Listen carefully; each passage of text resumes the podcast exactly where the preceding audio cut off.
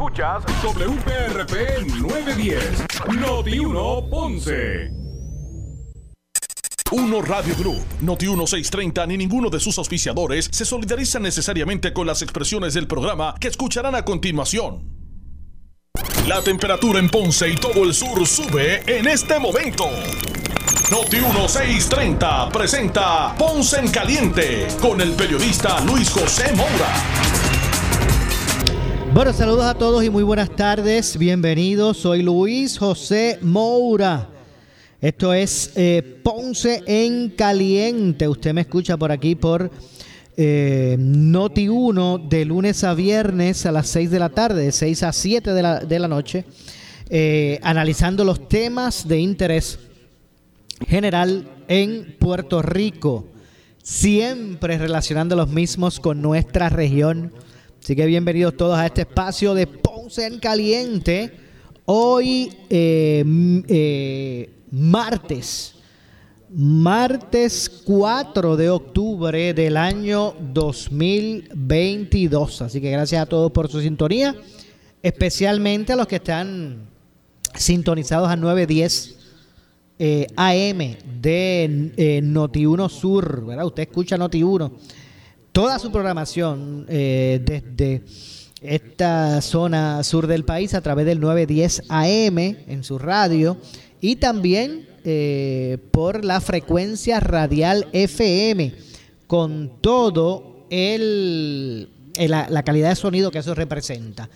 Usted también nos escucha, toda la programación de, de, de Noti1 desde el sur, usted la escucha a través del también a través del 95.5 en su radio FM. Así que gracias a todos los que están en sintonía, tanto por la frecuencia AM como la FM. Así que bienvenidos todos. Hoy vamos a hablar varios asuntos eh, que guardan relación con lo que fue ayer la, la eh, visita del presidente de los Estados Unidos, Joe Biden, Joseph Biden, eh, y bueno, lo que, lo que se podrá esperar o, qué es lo que la expectativa que, que se tiene tras la visita del presidente.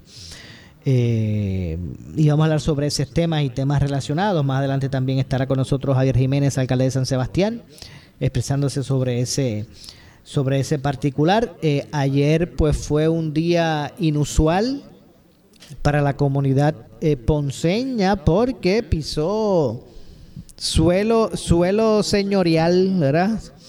El presidente de los Estados Unidos, eh, Joe Biden, a eso de las de las 2 de la tarde, pues arribó y al aeropuerto Mercedita de Ponce. Así que los que pensaban que venía por eh, o que estaría aterrizando en alguna base militar o, en un lugar alterno, eh, el avión que transportó al presidente con, con la el, el uso de ser activado para ¿verdad? Para, valga la redundancia, para el uso del presidente, pues lo convirtió en, en ese momento en el Air Force One, era el Air Force One en ese momento porque estaba transmitiendo el, el debo, estaba tra eh, transportando, debo decir, al, al, presidente. Es el avión, el segundo avión, eh, el que utiliza la, la vicepresidenta. Eh, pero cuando es asignado para eh, una misión con el presidente, pues pasa a ser el, ¿verdad? el Air Force One, porque es el que transporta al presidente, pero ¿verdad? fue ese, ese, ese modelo específico eh, y arribó a Ponce, a eso de la ciudad de Ponce, a eso de las 2 de la tarde. Allí fue recibido por el gobernador de Puerto Rico, estuvo la comisionada residente, Jennifer González, Pedro Pierluisi, como dije, estuvo el alcalde de Ponce, ciudad eh, donde estaba aterrizando el, el presidente. Eh, y también fue recibido por la congresista eh, Nidia Velázquez, con, congresista senior por Nueva York, y que dentro del Partido Demócrata de los Estados Unidos, pues se ha convertido en la figura enlace de todo el liderato eh, demócrata con las comunidades latinas, especialmente las puertorriqueñas, debo decir. Especialmente las puertorriqueñas. Eh, no cabe duda que Nidia Velázquez es una, por su, por su tiempo en el Congreso, pues es una congresista senior. Eh, y que cada vez que se van a referir al tema de los puertorriqueños o de los latinos, el liderato demócrata pues consulta a Nidia. Eso no podemos, no podemos tapar el cielo con la mano. Eh, es la congresista que, ¿verdad? que es vista dentro del Partido Republicano como, la, como ese enlace, ¿verdad? esa figura que domina lo que es ese sector poblacional, esos votantes específicos, latinos, puertorriqueños, específicamente. Eh, de hecho, no solo Nida eh, recibió al presidente, sino que también, eh, luego de su mensaje, de, luego del mensaje del presidente, eh, él mismo la llama, él le hace señas y la llama al podio para, para ya abrazarla y darle el, respaldo. Ese fue, ese fue más bien el aspecto mm, mm, político, ¿verdad? De, del presidente eh, y su visita a Puerto Rico, porque ahí envió el mensaje de que, ¿verdad? De que, de que esa líder de los puertorriqueños y latinos en los Estados Unidos, pues respalda respalda a Biden y, eh, incluso él pues está allí en Puerto Rico en, el desastre donde están los, puertorriqueños. Así que no cabe duda que siempre va a haber este elemento político. Mire ellos son políticos él podrá ser el presidente ahora mismo actual en funciones pero ya mismo tendrá que ir a una campaña de reelección digo a una elección de en busca de su reelección Y el político podrá asumir puestos gubernamentales, pero no, deja de ser político. Y va a llegar el tiempo de campaña. Así que eso, o sea, no podemos minimizar eh, tal vez lo que pueda representar eh, las iniciativas y lo que trajo el presidente en la bola, como dicen. No podemos minimizar porque también en su visita se haga haya, haya un espacio para, para lo que es el, el proselitismo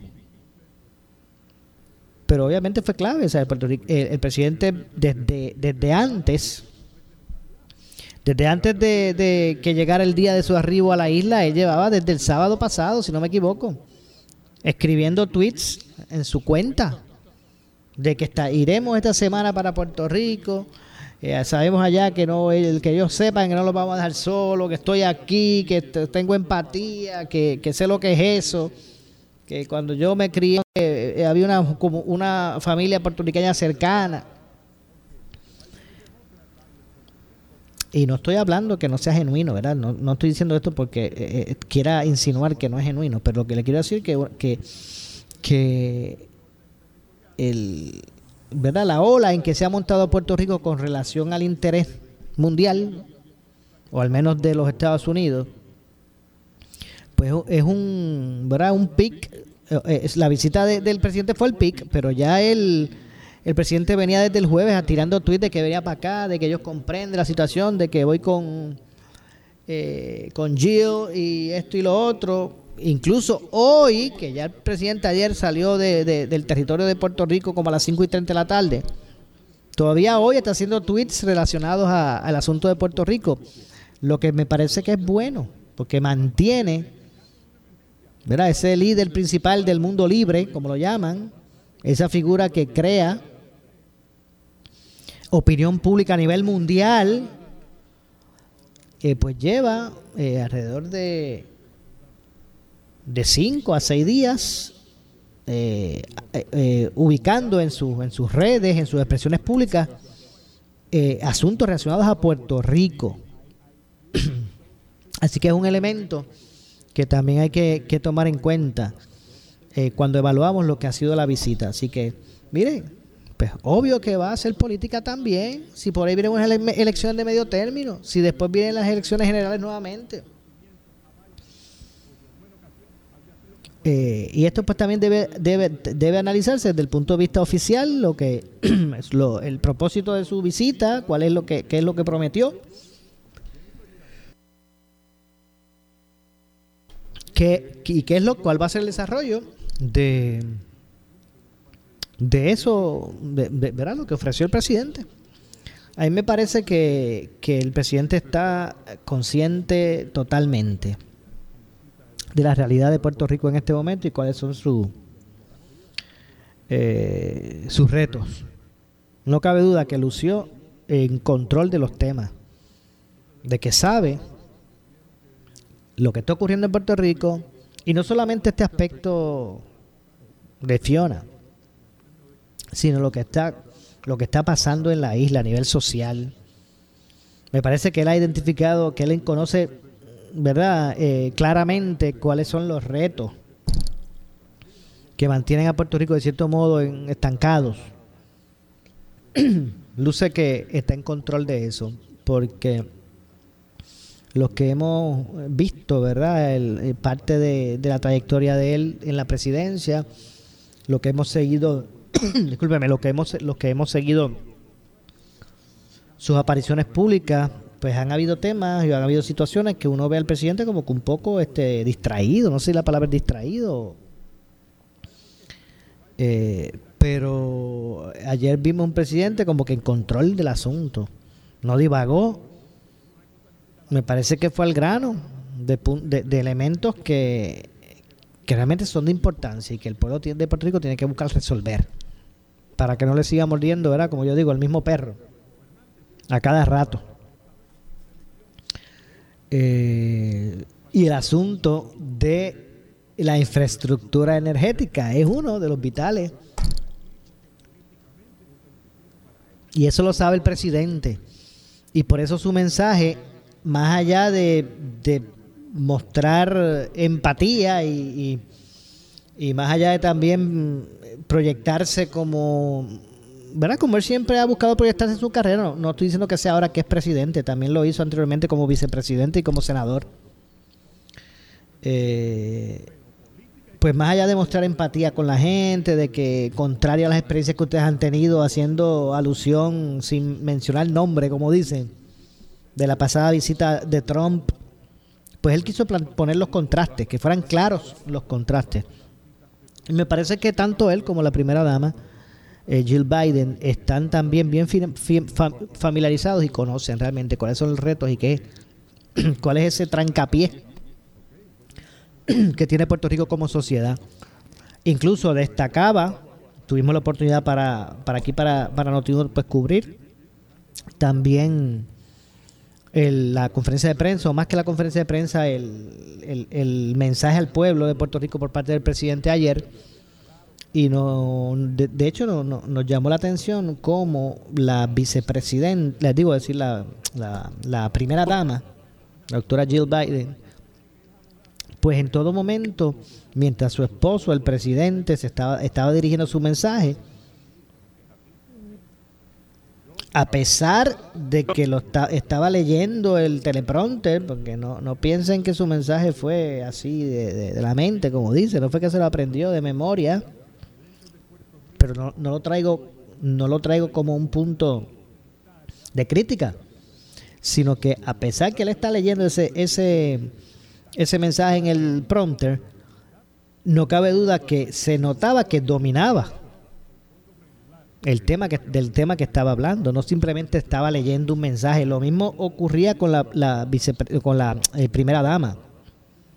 Ella aplaudía en unos momentos porque estaba siguiendo de cerca y se veía que comprendía y que, y que también conocía los asuntos de Puerto Rico y sus retos, porque asistía en un momento, bueno, su body language mostraba que ella también estaba como que bien en control de los temas, que no fue que se paró allí a decir, bueno, déjame venir aquí a cumplir con el protocolo, como soy la primera dama, pues tengo que venir aquí a acompañar al presidente. Y, no, no, se vio también que estaba en control del asunto. Y esas cosas son positivas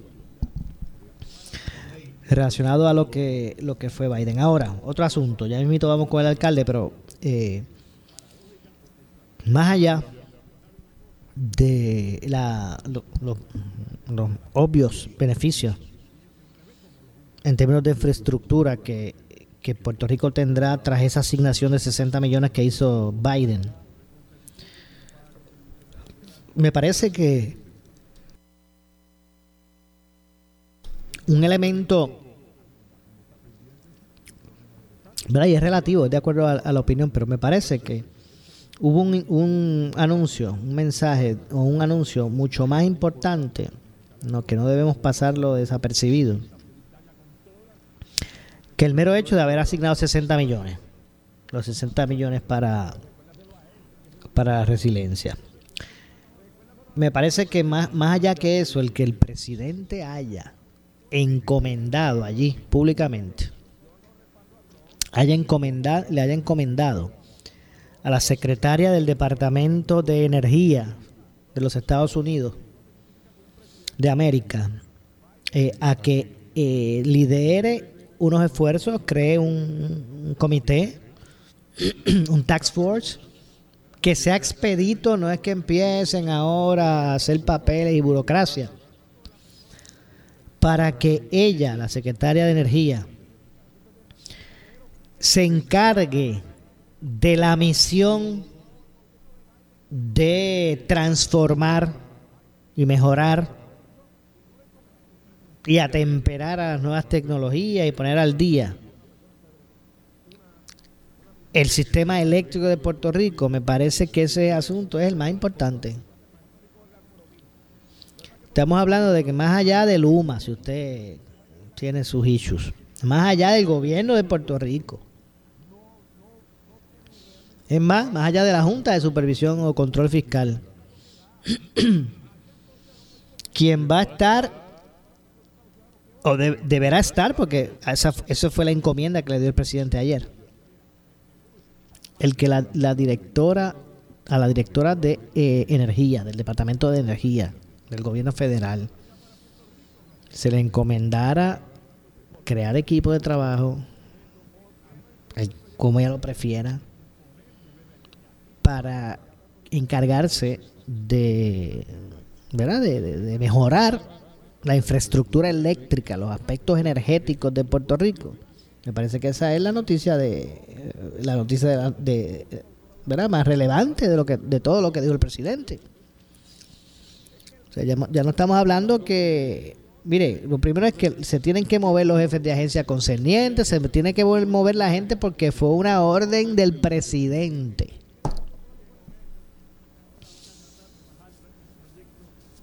Y fue específico en hablar de, de, establecer que la, manera debe ser una expedita. No es que se acabe el cuatrienio y el presidente no pueda mostrar avances. Así que eso es algo de bien positivo que haya que se haya dado ahí y me parece que es el elemento más positivo de lo que se dijo, más allá de los 60 millones.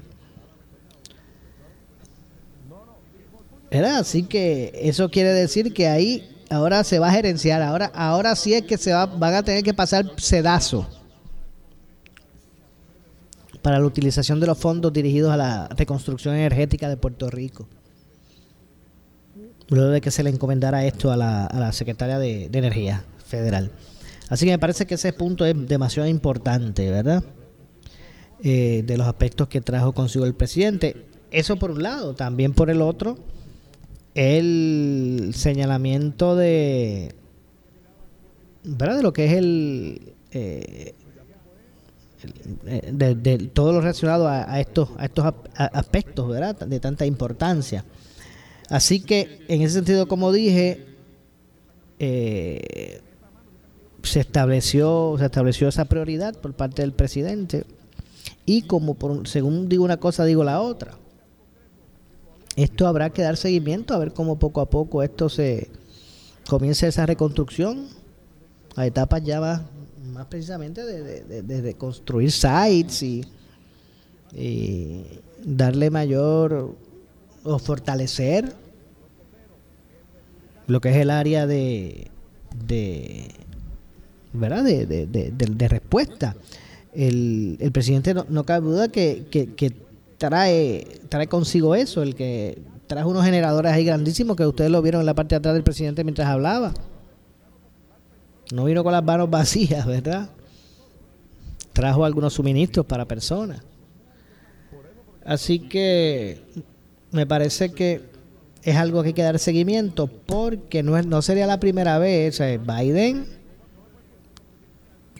tiene por escrito una agenda que él presentó para Puerto Rico cuando fue candidato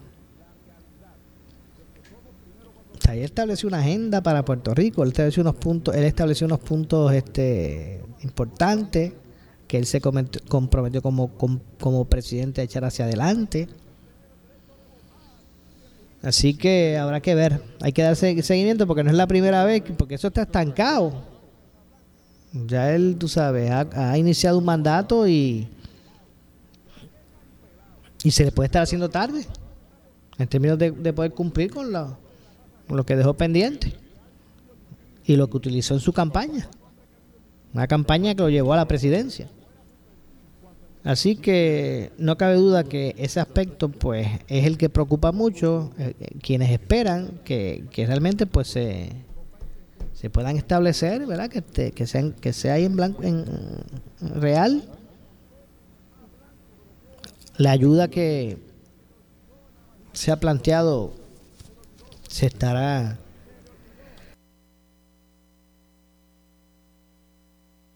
estableciendo en Puerto Rico tras la visita del presidente. Así que bueno, más o menos esa es la situación. Más o menos eh, de esa forma, pues poco a poco se fue todo desarrollando. El presidente, luego de que arribó a las 2 de la tarde al aeropuerto Mercedita, se dirigió hacia el puerto de Ponce para allí en conferencia de prensa, pues o luego de citar a los medios, de esa forma pues poder expresarse al pueblo de, Puerto Rico. Eh, y así lo hizo, ¿verdad? Eh, luego de, que concluyera la conferencia de prensa, la que no se permitieron, ¿verdad? Preguntas de, la, de los medios. No, se pasó un espacio de, de preguntas y respuestas, simplemente se retransmitió, se retransmitió, se retransmitió por todos los medios, o los principales, eh, el mensaje, que imagino se le habrá escrito al presidente, no hubo un espacio para, para preguntas de la prensa. Eh, de hecho, se cierra la misma de esa forma, este, buscando era aire fresco muchos de los que allí fueron a cubrir la misma. verdad que eran unos calores tremendos ayer en el puerto de Ponce, el puerto de las Américas, Rafael Cordero Santiago, donde estuvo el presidente, allí en un en medio del estacionamiento, que el mismo piso tiraba calor de, lo caliente que estaba. Una, una brisa no no este refrescante, sino era una brisa tal vez como que cargaba ese su humedad, por decirlo así. Así que en ese ambiente estuvo el presidente. Hay, hay que cuestionar que no le pusieron una carpa, pero hay a veces que esto hay que verlo desde el punto de vista de la seguridad del presidente. Y usted puede decir, bueno, pero es una carta, está más seguro o, no está expuesto al sol. Y es que precisamente pues hay elementos de visibilidad eh, pues que se interrumpen si el, si el presidente está debajo de una carpa. Hay unas estrategias, hay unas tecnologías que también se utilizan eh, y que no sé si me dio en el caso de la, de la visita de, de Joe Biden. Lo cierto es que fue un día súper caluroso. La prensa tuvo acceso al área del, del, puerto a las 2 de la tarde. Primero se ve, de, hecho, debo decir no a las 2, a, a las alrededor de las 12 y 30 del mediodía, es que abrieron los portones para que los medios entraran. Eh, no se pudo, eh, como digo, se, se citó a las 12 y 30, a las 12 y 30 se eh, permitió que, o se nos permitió entrar a las facilidades del puerto, ¿verdad? Estacionamiento. Allí la policía de Puerto Rico pues dio tránsito y fue ubicando uno a uno en unas posiciones específicas los vehículos de los medios. Eh, y hasta ese momento pues no se había, no se, no se pedían identificaciones. O sea, usted podía entrar, el portón es el, el regular, el que usted conoce del puerto Las Américas. Usted podía entrar por el portón dirigirse a unos oficiales que allí estaban, dando tránsito para que la gente se acomodara bien en el estacionamiento. Y hasta ahí estaba, ¿verdad? Bastante, era fácil acceso porque no te pedían credenciales ni nada. Ahora, después de tu estacionarte, tenías que caminar hacia el área donde iba a ser la competencia, que era un lugar bastante lejos de donde... Bueno, un lugar lejos, para que se haga una especie de bastante, que eso pues uno puede pensar que de aquí a San Juan, ¿no? Era, había que caminar un tramo considerable desde donde dejamos, nos permitían dejar los vehículos hasta lo que iba a ser el área de presentación del, del mensaje de, de, Biden. Así que, bueno, más adelante, ¿verdad? Continuamos eh, ampliando sobre esto, el desarrollo de esa visita y qué es lo que va a pasar. Eh, pero en primera instancia vamos a hacer la pausa. Regresamos de, de inmediato. Soy Luis José Moura. Esto es Ponce en Caliente.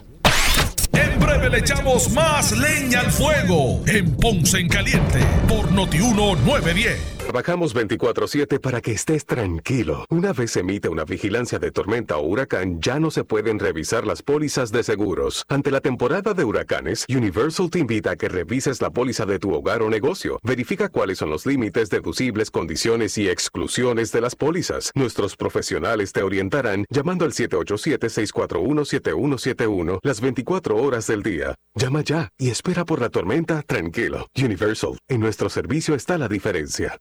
¿Quieres maximizar tu dinero? Sintoniza todos los miércoles a las 8 y 45 de la mañana el segmento Tu Dinero Seguro con los expertos en seguros y planificación financiera Ángelo Díaz y Pedro Astacio. En estos tiempos de retos económicos, asesórate bien porque en la crisis no se improvisa. Para más información, contáctalos al 787-220-7775, 220-7775, 220-7775. ¿Sufres de hemorroides y no sabes qué hacer? Ahora hay una opción. En AR Institute of Gastroenterology tenemos un tratamiento sencillo, eficaz y sin dolor para tratar las hemorroides. El sistema O'Regan es una alternativa sin cirugía para tu problema de hemorroides. Toma solo unos minutos y puedes regresar a tu rutina normal el mismo día. Dile adiós a las hemorroides. Visítanos en el edificio Barra Ponce Bypass, oficina 806 o llámanos a AR Institute of Gastroenterology para una cita al 787-259-8200. 259-8200. Toyota nuevo, pero que sea de Furiel, porque Furiel te trata bien. Garantía y servicio de primera tiene él. El mejor trato y negocio, sin duda tiene Furiel. Furiel Toyota, Bayamón 625-5700, Río Piedra 625-3000, Ponce Bypass 284-2020. Si se trata de un Toyota, primero venga Furiel. Si tienes 40 años o más, la prevención es lo más importante para evitar el cáncer de colon, esófago o estómago. En Advance Endoscopy Center, el único centro de endoscopía ambulatoria acreditado en Puerto Rico, en Ponce Bypass, el doctor Álvaro Raymondé, gastroenterólogo por Certify, cuentan con los equipos más avanzados, incluyendo ultrasonido endoscópico, para la detección temprana de lesiones que pueden desarrollarse en cáncer de colon, esófago, estómago y también cáncer de páncreas. Llámanos al 843 1129. Somos Noti 1630. Noti 1630. Primera fiscalizando. Escuchas WPRP 910. Noti 1 Ponce. Donde rompe la noticia Noti 1. Bueno, así mismito, donde rompe la noticia está Noti 1. Estamos de regreso. Esto es Ponce en Caliente. Usted me escucha por aquí por eh, Noti 1 de lunes a viernes a las eh, 6 de la tarde, 6 a 7, analizando los temas de interés general en Puerto Rico. Son las 6.32. Eh, a esta hora vamos a conversar. Tengo, tengo comunicación con el alcalde de San Sebastián, Javier Jiménez, a quien de inmediato le damos la bienvenida. Alcalde, buenas tardes. Saludos, y saludos a todos en la tarde de hoy. Ajá, el 100% de San Sebastián está con energía, ¿es correcto? Ok, o sea que está rondando ya más o menos eso. Sí, estamos con el 97%. Este, hoy habían alrededor de seis brigadas de Luma en diferentes sitios de San Sebastián. Eh, y pues espero que hayan terminado ya, pero ya tenemos 95-97%. Ya, 97. Qué bueno, es que bueno, hay lugares todavía por el sur que, ¿verdad? Un Laja, que hay solo tan, tan, tan pocos sectores. Sé que la palguera llegó hoy Eh, pero hay tan pocos lugares en Laja, y lo mismo en Sabana Grande. En Ponce, el alcalde alega que, que debe, debe todavía restar un, un 30% de la ciudad que no tiene energía. Que hay, hay como que dos realidades. Afortunadamente, pa- para unas zonas como la del norte, eh, metro, este, pues ya está bastante. Y Caguas también están bastante energizados, casi al 100. Sí, hay muchos ya pueblos de la área metropolitana que están ya desde la semana pasada casi con un 95, 100, 97 por ciento también. Este, en el caso nuestro, pues eh, el fin de semana fue que estuvo más lento porque había muchas menos brigadas el fin de semana, pero lunes comenzaron con más brigadas eh, y hoy martes igual. Y yo espero que ya mañana culminen, ya mañana deben estar terminando eh, los trabajos de las áreas que faltan. Así que los retos poco a poco se están atendiendo en términos energético- energéticos. ¿Cuál es su, su a, este momento, verdad? Su, su, su evaluación de la respuesta, de lo que ha sido la respuesta ante la emergencia. Pues yo te puedo decir que cuando yo puedo comparar 2017 del huracán María con lo que pasó ahora, hay que compararlo.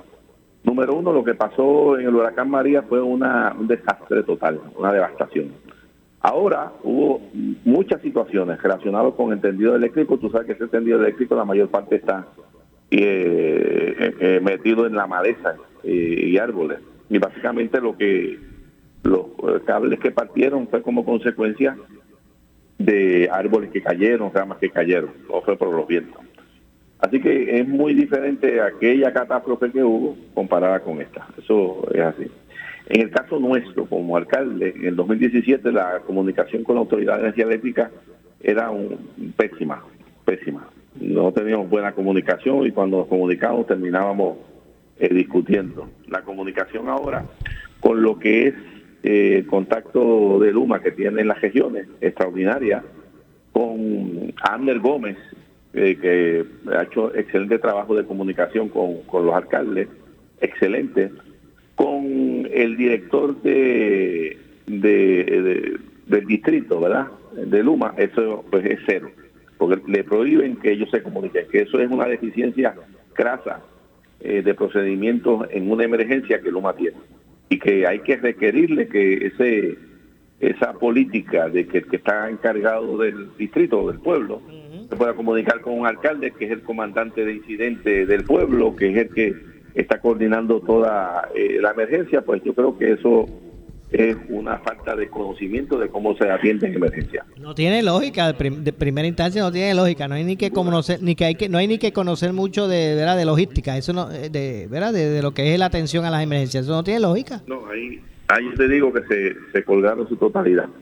Pero con Amner hemos tenido muy buena comunicación, eh, con Lisette Sanabria, que es la que es contacto, que ellos tienen eh, unos empleados que se dedican a, hacer contacto con los alcaldes, hemos tenido muy buena comunicación. Eh, la queja en comunicación, pues con ese procedimiento, que lo que refleja es desconocimiento de cómo se atiende una emergencia por parte del humano. Eso eh, es así. Eh, lo otro, pues nosotros le hemos dado support, ¿verdad?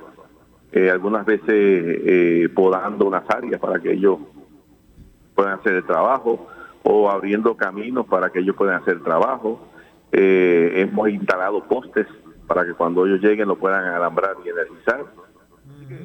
Eh, le hemos dado support, ¿verdad? No lo hicimos como la Pepino Power, porque a diferencia de la Pepino Power, eh, no veíamos brigadas de la autoridad en las comunidades de nuestro pueblo del Pepino y la devastación era sustancial. En este caso, Luma, eh, eh, la semana pasada nos mantuvo de 5 a 6 brigadas todos los días, trabajando en diferentes áreas de, San Sebastián. Y el que yo tuviera una brigada también trabajando, lo que podría ocasionar es un accidente. Eh, y, y eso pues no, no es propio. Así que en este caso la estrategia fue darle soporte toda vez que estaban enviando pues, brigadas. Igualmente hacíamos evaluaciones de los sitios que quedaban para ver qué era lo que faltaba eh, y muchos de ellos eran fusibles, unos fusibles refundidos. Y entonces pues eh, ya eso pues lo dábamos a ellos para que entonces ellos eh, pudieran ya eh, detectar lo que es, ¿verdad? Y cuando son fusibles fundidos eso es algo sencillo. es cambiar un fusible, etcétera. Cosas que tienen que arreglar, pues es cuando hacen esos, esas evaluaciones del sistema que están dañando una emergencia, ellos deben determinar que sistema necesita un fusible porque no hace sentido que una comunidad que necesite poner un fusible esté esperando 15 días o 16 días porque no tenga luz. Eso no tiene sentido. Así que son deficiencias que tiene que, que, corregir. Pero en, en grosso modo eh, había presencia continua en todo el territorio. Había presencia continua en todo el territorio de, la, de las brigadas de, de Luma. Había entonces, en ese sentido, pues nada, yo imagino que la experiencia vaya eh, trayendo, ¿verdad? Este, eh, experiencias vividas y que se pueda hacer mucho más efectivo en, en, el futuro. La, la... Si hubiera sido un desastre como el de María, si hubiera sido un desastre como el de María, eh, Luma no, no tiene los empleados para poder atender una situación como esa. Eso es definitivo. Hubiesen sido, hubiesen sido muchos los muertos, ¿sabe, alcalde? ¿Cómo? Hubiesen sido muchos los muertos. Sí, lo que pasó cuando en 2017 la mayor parte de las personas que fallecieron fue por parte de la energía eléctrica. Y ahora yo tengo eh, dos situaciones que fue por, por la falta de energía eléctrica. Una situación de una señora ya eh, de más de 85 años que eh, tenía una velita prendida en su casa, la casa cogió fuego y ella se castigó. Muy triste y muy lamentable. Y tuve otra situación que me contaron en una de las comunidades que estuvimos visitando, ¿verdad? Eh, donde una persona que estaba encamada, la planta eh, se le eh, calentó, se apagó y en lo que enfrió y la prendieron, la persona murió por falta de, oxígeno. Así que bien lamentable. Por eso la energía eléctrica es un asunto de vida o muerte, no es un asunto de, de pues de lujo ni nada de eso. Sí que, pero en una catástrofe como María, definitivamente no, no hubieran tenido la capacidad de respuesta. Ah, en esta, esta vez, pues no fue una catástrofe como tal, fueron situaciones que habían en diferentes sitios como de, de partes de cables partidos, eh, fundidos, eh, fusibles, algunos que otro poste que no, no fueron significativos, la cantidad de postes que pasó. ¿Verdad? Este, así que muy diferente a la catástrofe de, María. Definitivo. ¿Y pudo, eh, ¿qué, le pareció, verdad? ¿O qué, análisis le merece lo, que fue ayer la visita del presidente a, Puerto Rico, especialmente a Ponce? Eso es inconsecuente. La visita del presidente obedece a que tienen elecciones, hay elecciones de mitad de término, lo que le llaman los midterm, la elección eh, eh, hay elecciones de mitad de término y para el Partido Demócrata eh, es importante tratar de capturar todo el voto hispano que pueda, ¿verdad? Toda vez que eh, la proyección es que el Partido Republicano pueda dominar tanto Cámara como Senado. Y entonces pues llega con, con, pues, con su presencia en el momento de después del huracán eh, pero inconsecuente porque tú sabes que todas estas ayudas y todas estas cosas ya eh, se, se, han ido canalizando, ¿verdad? A través de todas eh, las agencias que de una forma u otra obedecen a todo esto. Así que yo digo, dos o tres peleando porque si no fue al municipio mío, que si no vio aquello, yo digo, ay Dios mío, hasta donde hemos llegado en la ignorancia colectiva. Entonces, ¿fue, fue, fue, un buen día para hacer campaña de, de, Biden. Claro, eso no hay que ser muy politólogo para saber eso. Eso no hay que saberlo. Eh, antes, de, no hizo más que terminar su mensaje y, y, y, llamó al podio para abrazar a Nidia Velázquez. Pues imagínate, porque la congresista torriqueña, ¿verdad? Eh, mandó, envió un mensaje a los puertorriqueños que están en los Estados Unidos. Que votan. Y claro, claro, eso no hay que ser... Yo te digo, yo escucho los análisis, y que si fue, que si no fue, que si ahora va a pasar esto, pasar lo otro. Nada va a pasar diferente de lo que ha estado pasando. Nada. Eh, una visita de espacio de tres horas, ¿verdad? Que eso... Como tres horas y media fue más o menos que lo que le estuvo. Sí, lo que baja, saluda y qué sé yo, se levanta los tres de esas horas. Así que es muy poco. Y tú sabes que cuando todas estas situaciones pasan, tú lo que tienes, los gobiernos eh, hacen acercamientos para todas estas ayudas a la agencia como FEMA y todas estas agencias que de una forma u otra son los que aprueban, ¿verdad? Pero inconsecuente para mí. Esa... Hay, hay quienes hoy, verá, en todas las- con todos los lideratos que he tenido la oportunidad de hoy conversar en los distintos programas, eh, pues unos lo, unos lo vieron con grandes expectativas, otros con sin expectativas, otros con menos. Eh, pero en términos de... A mí me pone que no tiene ninguna expectativa con él. Exacto, ya estoy claro dónde lo voy a ubicar. Usted, usted lo que dice es que, olvídate de eso. ¿Quién? Eh, ¿Yo qué? Está, por ahí.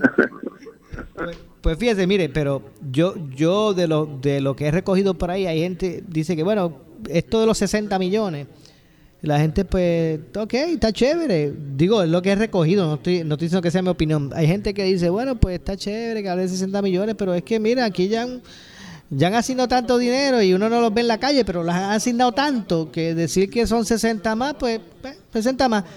Eh, lo que sí ha- algunos han visto con algo de, de, de esperanza, de entusiasmo, fue la, la, la instrucción que le dio a la Secretaria de Energía del gobierno federal de que esta- estableciera un, un grupo de trabajo de forma expedita para que se encargara de lo que es la misión de reconstrucción, o sea, que fuera como que este ente para ver, para fiscalizar, para decir, bueno, ok, vamos, este es el esquema, vamos por aquí, y que, ¿verdad? Este, eh, eh, eh, dirigiera los esfuerzos de la modernización del servicio de lo que es la infraestructura energética en Puerto Rico. Eso sí a, algunas personas le han creado buena expectativa por el hecho de que, ¿verdad? Más allá de el interés de algunos secretarios, algún personal, estamos hablando de una orden presidencial, ¿verdad? Y esa parte sí algunos lo han eh, tomado como con buenas expectativas. En su caso, alcalde. Pues yo lo veo como una relación del amo al, al, al súbdito. Eh, que el amo tiene que decir hasta cómo se va a realizar una eh, transformación del sistema eléctrico, porque aquí en la colonia no lo hemos puesto de acuerdo cómo hacerlo. Porque aquí han entrado millones y millones de dólares. Eh, y tú ves que básicamente el sistema todavía está bien frágil, ¿verdad? Tampoco podemos pretender que de un día para otro se, renueve algo que ha durado tantos años eh, deteriorarlo de esa forma. Pero eso es crear un comité por parte de allá para agilizar y para dar instrucciones de cómo se va a hacer esto, pues definitivamente parte de la relación colonial. En las colonias el amo manda, crea eh, los grupos y, y el que está de súbdito tiene que obedecer. Yo creo que eso se hubiera creado por parte del pueblo de, de Puerto, del gobierno de Puerto Rico. Que han hablado de un plan que hay, pero no lo han implementado adecuadamente ni con la urgencia como se debe implementar. Y como no lo han hecho, pues mira, llega el presidente a decir cómo se tiene que hacer. Imagínate eh, qué, tristeza para nuestro país. Es la generación de la colonia. Colonizado muchas veces se acostumbra a que lo manden y a que les resuelvan sus problemas y a que las iniciativas sean generadas por el que por el por el amo en vez de generarse por los que vivimos aquí. La verdad que entonces en ese sentido, pues, usted no, usted pues ha sido sincero, usted no, no ve muchos aspectos este, que le motive de, que lo que, de lo que pueda generar esa, esa visita. Ninguno, ninguno. Y tú a ver, ¿te acuerdas cuando hablamos de- del proyecto de de estatus? Programa mismo. Ahora que, está vinculado. Fuese de eso nada más, pero alcalde, Ah. ¿cuántas veces usted me ha dicho aquí, Maura, sé que eso es así, asado, y a la larga pues termina siendo de esa forma, así que... Pues, pues cuando tú ves, cuando tú ves el, ese proyecto, eh, cuando lo sometieron, cuando estábamos cerca de, un, de, de unas de las elecciones de mitad de término, Ah, definitivamente algunas veces los políticos juegan con el con el sentimiento y con la dignidad del, del, del elector, ¿verdad? Eh, estableciendo cosas que definitivamente no pasan o solamente para complacer, ¿sabes? Y decir que estamos haciendo. Muy lamentable. Pero, pero eso pasa porque la gente lo permite, porque imagínese usted. Claro, y esa visita, tú verás, consecuentes. 60 millones. ¿Tú sabes cuánto le ha dado en la María, en Tejemoto, en los fondos de la pandemia? Miles de millones ha recibido el pueblo de Puerto Rico. Miles, miles, miles de millones. Y hoy a dos o tres aplaudiendo, ah, nos dieron 60 millones. Pues 60 millones que los, entre estudios, planos y asesores se van de los 60 millones, se van eh, por lo menos una, tercera parte. Fíjese que, que, que eso usted verá, lo ha planteado aquí anteriormente, que cuando uno viene a ver, eh, asignan fondos, hay 100 millones para para infraestructura de, de transportación y de momento, como usted dice, en, los gastos administrativos, los que cobran los que se contratan, los planos, lo otro, la diligencia de los permisos, de momento se van 75 de los 100 millones. Cuando viene a ver, más que, más que una, una ínfima parte va directamente a lo que es el- la- la infraestructura. Y tú puedes comparar 2017 con ahora o con de aquí a dos o tres años más y tú vas a ver una nueva clase de ricos en Puerto Rico. Vas a ver una nueva clase de ricos en Puerto Rico. Que se hacen ricos con toda esta eh, estos fondos que llegaron a, Puerto Rico para la eh, reconstrucción de Puerto Rico. Esto lo vas a ver. Ya lo vemos, ¿verdad? Que ya lo vemos. Ya vemos algunos, pero fíjate, si se dijera que la mayoría de esos contratos fueran con las compañías locales, que por lo menos esos chavitos se queden acá. Pero eso, esos contratos grandes se los dan también a empresas que no son locales. Bueno, más que eso es la libre competencia, ¿verdad? Pero esas empresas locales, búscate, busca quienes la componen en Puerto Rico, son puertorriqueños. Ellos lo que hacen, contratan ingenieros, eh, desarrolladores puertorriqueños, abogados puertorriqueños. Es así. Ahora con, con el huracán este Fiona, pues cuántos me han llamado a mí que son expertos en seguro para, para eh, transar las reclamaciones a FEMA y a los seguros. ¿Cuántos me han llamado? Había uno que yo con- pues, que conozco hace años, y hace años no sé de él, que me mandó un testamento, que para aquí para allá, que ellos son expertos, y después decía, no, no me diga, fulano, no me diga licenciado tal, dime, para ti soy fulanito. Y de verdad que tiene que ser bien charlatán. en su vida. Había oído ya de, no se fue de San Sebastián. Yo imagino que usted ha visto cosas en esa silla de alcalde, en su oficina, ha escuchado cosas locas, me imagino. muchas cosas, Mora, que se, se pasan eh, dentro de todo esto. Yo recuerdo eh, con Huracán María, todos esos contratistas y asesores metidos allí en el centro de convenciones buscando contratos a todo lo que da. Bueno, y tú viste la misma Cámara de Representantes, cuando salieron unas facturas que estaban discutiendo el cuatrenio pasado, creo que fue. ¿Tú te acuerdas de uno que había facturado a 100 pesos hora por llevar unas cajitas de agua a un pueblo? Sí, sí, sí, recuerdo. de los asesores de, de Johnny Méndez. ¿Mm? De los asesores de Johnny por llevar las cajitas a 100 pesos la hora. Sin contar todo lo que facturaban en el año. Y así se van cha- los chavos, es que así se van y cuando viene a ver no, no, no se rinden, no rinden. Y ese es el problema, y ese es el, Este pueblo no, el miedo que... pueblo que había muchos chavos. Por eso, por eso no quebró antes. Y te digo, esto, bueno, muy triste, muy lamentable. Y algunas veces tú lo- o sea, perdemos el tiempo discutiendo cosas que son que no tienen importancia o no tienen consecuencias.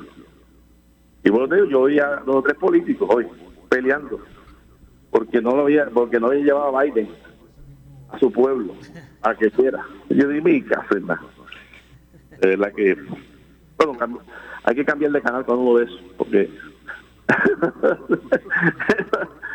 Y usted, usted no se frustra cuando usted dice, bueno, pues sí que, ¿verdad? Estas cosas yo las sigo viendo y las sigo viendo y usted no se frustra. a, mí lo que me da es coraje, no, me da frustración, a mí me da coraje, de verdad. Y, y lo expreso, yo lo expreso públicamente. Lo expreso públicamente sobre todas estas situaciones. La recuperación de Puerto Rico ha sido un negocio para muchos, lamentablemente. Ha sido un negocio bien lucrativo para muchos. Bueno, imagínate que me dice el director de carretera eh, para poner los kilómetros eso. Y el hectómetro tiene que tener un permiso de, de, de, de Chipo, que es la agencia de, de protección histórica. Para cambiar. Para poner los, los letreros de, los kilómetros en la carretera. Y mi- ¿tú crees que para, o para poner un rótulo, para poder tú enclavarlo? Para arreglar un camino ya existente, tiene que tener un permiso de conservación histórica. Dentro de todos los otros permisos, pero ese es más ridículo, ¿verdad? Que me, parece. Entonces, ¿qué te hace eso? Tú tienes una obra y tú sigues pidiendo permiso, permiso, permiso. ¿Qué te hace? Te encarece el, proyecto. ¿Ves? Te encarece el proyecto y vuelvo te digo, uno se hace bien rico y a los que le debe tocar la participación de la reconstrucción y de la ayuda, pues le toca menos. Toca menos. Muy lamentable esto. Así estamos en, en nuestro Puerto Rico. Y así mismo estamos y pero cada pueblo es responsable de, de, de, de las decisiones que toma, ¿verdad? Somos nosotros responsables de nuestro destino. Bueno, alcalde, como siempre, gracias por atendernos. Seguro que hicimos una buena noche ya para todos. Aquí seguiremos más adelante tratando de arreglar el mundo. Ah, María, eso sería lo ideal, pero como dijo ese profesor, Sochi's Life. Xochitl. Gracias, alcalde. Cuídate, bien. Ahí escucharon al alcalde de San Sebastián, Javier Jiménez. Así es la vida. Así es eh, la vida en el trópico. Claro, en Puerto Rico. Eh, lamentablemente ya estamos en la parte final del, del programa. Nosotros estaremos regresando como de costumbre. Eh, mañana a las 6 de la tarde aquí en Ponce en Caliente para pues continuar con el desarrollo, el análisis de, y el desarrollo de los temas que se convierten en eh, interés de interés general, se convierten en temas de interés general en la isla. Siempre nos gusta eh, pues traer esos temas eh, para el análisis aquí en el programa, pero también relacionarlos eh, con nuestra región, ¿verdad? La región sur eh, y relacionar las cosas pues de acuerdo a estas realidades. Puerto Rico es uno, pero tienen necesidades distintas las, distintas regiones. Así que buscar estandarizar una forma de responder, eh, pues no necesariamente se va a, asemejar a la, a la realidad. Así que, bueno, vamos a ver lo que ocurre con relación a todo esto. Ahora será un, habrá un espacio de para el, ¿verdad? Para la espera del rendimiento de eh, los, los aspectos establecidos por el presidente ayer en Ponce. Eh, y estaremos viendo cuánto podrá abonar al problema de la fragilidad de la estructura de, lo- de- la parte estructural y, y hasta de la parte de logística de respuesta que Puerto Rico muestra cada año con estos fenómenos. Así que bueno, yo regreso mañana a las 6 de la tarde, no se retire nadie. Soy Luis José Moura, esto es Ponce en Caliente, regreso mañana a las 6. No se retire nadie, que tras la pausa ya está listo por ahí el compañero eh, Luis Enrique Falú. Así que, bueno, eh, prendan las grabadoras eh, y suban el radio, que por ahí viene el gobernador, el gobernador de la radio, Luis Enrique Falú. Tenga todo buenas noches. Escuchas WPRP 910, Noti 1 Ponce. Uno Radio Group, Noti 1630 ni ninguno de sus auspiciadores se solidarizan necesariamente con las expresiones del programa que escucharán a continuación.